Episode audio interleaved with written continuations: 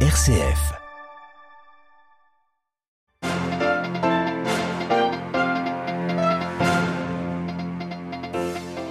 60e anniversaire de l'indépendance célébré aujourd'hui en Algérie, des festivités d'ampleur mais une mobilisation populaire en demi-teinte, analyse en début de journal. L'armée souhaite laisser la place aux civils. Au Soudan, le général Bourhan déclare vouloir rendre le pouvoir au cinquième jour de manifestation contre la junte militaire. La sécheresse sévère en Italie, dans le nord de la péninsule, l'état d'urgence est décrété.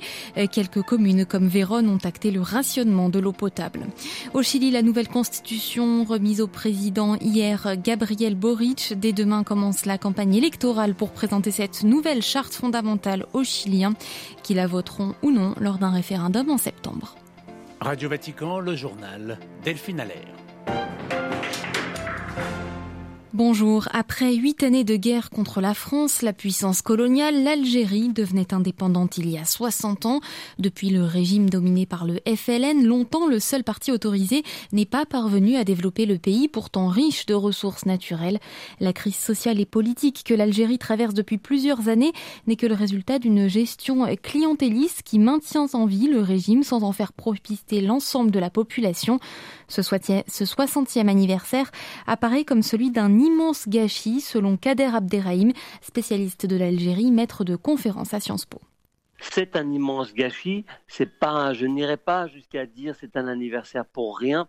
C'est euh, pratiquement, pratiquement trois générations euh, qui euh, aujourd'hui se retrouvent dans une situation, surtout pour ceux qui n'ont pas bénéficié de l'État-providence des années 70 et 80 et qui n'ont pas pu avoir une bonne formation euh, universitaire ou technique et qui euh, se retrouvent les laissés pour compte d'un régime, d'un système politique et euh, qui n'ont qu'une idée en tête qui est devenue maintenant une obsession.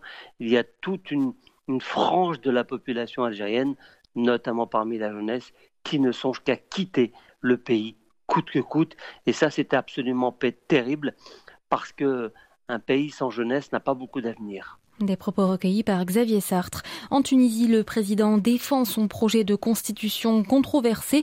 Dans un message paru aujourd'hui, Kaïs Saïd estime que le texte correspond aux aspirations de la population telles qu'exprimées lors de la révolution de 2011. Le projet sera soumis à référendum le 25 juillet prochain.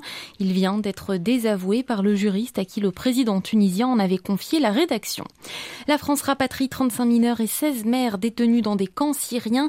Réponse aujourd'hui du Quai d'Orsay à une demande des ONG et des familles euh, qui disent espérer la fin de la politique selon eux inhumaine du cas par cas. Il s'agit du premier rapatriement aussi massif en France de prisonniers depuis la chute du califat de l'organisation de l'État islamique en Syrie.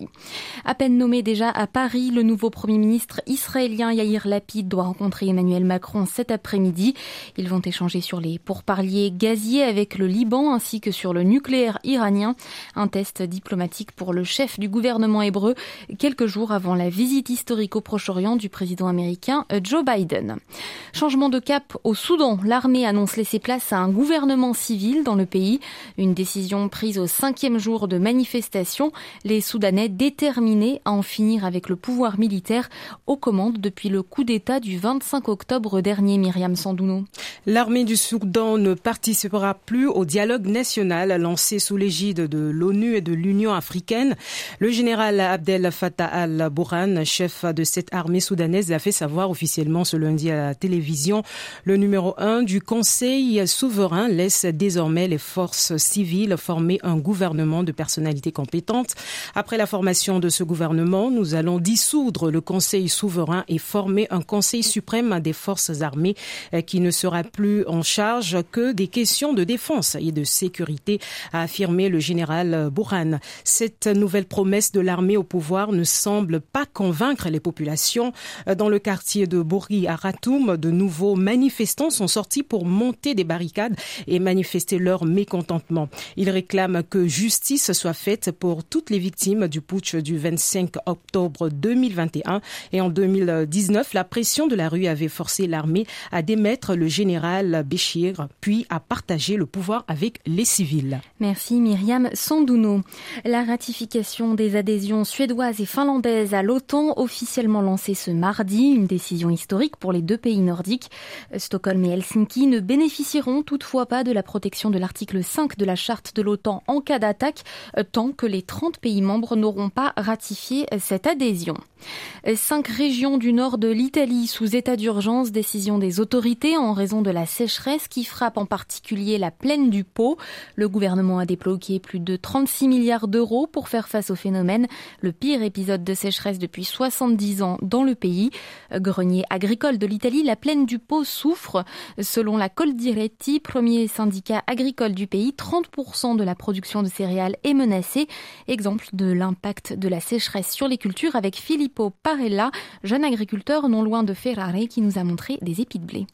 Qua abbiamo diciamo, estratto le cariossidi, quindi estratto i chicchi di, di grano. E come si può vedere, Là, nous avons retiré les caryopses, c'est-à-dire les grains de blé de l'épi. Et comme on peut le voir, on se rend compte de l'effet de la sécheresse.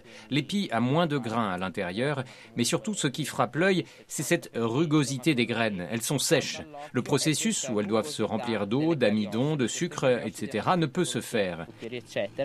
La pianta non ha a disposizione eh, acqua da cui chiaramente parte tutto il, il, il fenomeno di sintesi degli, degli Clairement, le manque d'eau empêche le phénomène de synthèse des sucres et d'amidon de la plante. C'est pourquoi cet épi est presque vide. Cette année, son poids est particulièrement faible. Vous voyez tous ces épis ici et là. Ces épis de blé sont complètement vides. Des propos recueillis par Olivier Bonnel. En faillite, le Sri Lanka n'est pas prêt de sortir de la crise. C'est ce qu'a admis le Premier ministre de l'archipel aujourd'hui devant le Parlement. Le chef du gouvernement sri-lankais prédit une profonde récession accompagnée de graves pénuries, y compris l'an prochain. Des négociations sont en cours avec le FMI.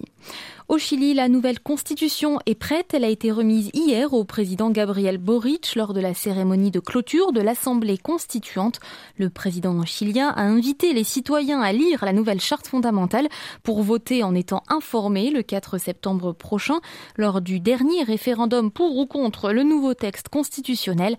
La campagne démarre officiellement demain. Il reste deux mois pour essayer de convaincre les indécis car trois Chiliens sur dix ne savent pas encore quel sera leur vote. À Santiago, Naila de Rouane. Oui, et leurs voix seront très importantes car cette fois-ci le vote sera obligatoire. Le camp de la Proebo, ceux qui défendent la nouvelle constitution, et le camp du Rechazo, ceux qui la rejettent, vont chercher à convaincre cet électorat. Et la particularité de cette campagne, c'est que tout le monde peut y participer. Il suffit de s'enregistrer auprès du service électoral. Les organisations sociales, les syndicats, les associations féministes, les partis politiques et bien sûr les constituants vont se déployer dans tout le pays. Le camp de la Proebo essaiera de séduire en promouvant les droits sociaux inscrits dans la nouvelle constitution. Quant au rechazo, ils tenteront de convaincre que c'est un texte trop de gauche et trop étatique selon eux. Chaque camp pourra diffuser des spots de propagande à la télé, mais la campagne se jouera aussi sur les réseaux sociaux où les Chiliens s'informent beaucoup, surtout les jeunes très politisés ici. La nouvelle constitution est en ligne depuis hier. La population va dès à présent pouvoir la comparer avec celle actuellement en vigueur, écrite sous la dictature de Pinochet. À Santiago du Chili, Naila Dorouane pour Radio Vatican. Cinq pays européens concernés par un coup de filet international aujourd'hui. Ils visent à démanteler un réseau de passeurs qui organisait des traversées clandestines de la Manche.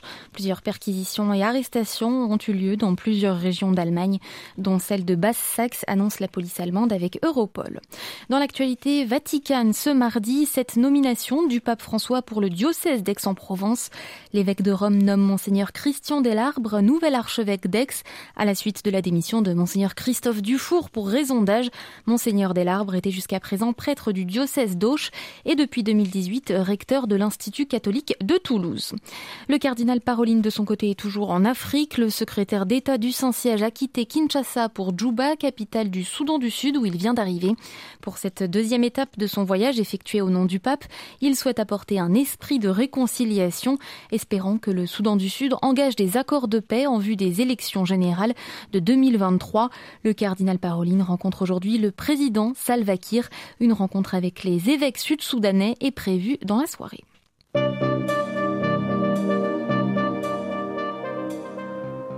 Ainsi s'achève cette édition d'information. Merci beaucoup de l'avoir suivi. L'actualité du pape, du Saint-Siège de l'Église et du monde se poursuit sur www.vaticannews.va. Excellente journée.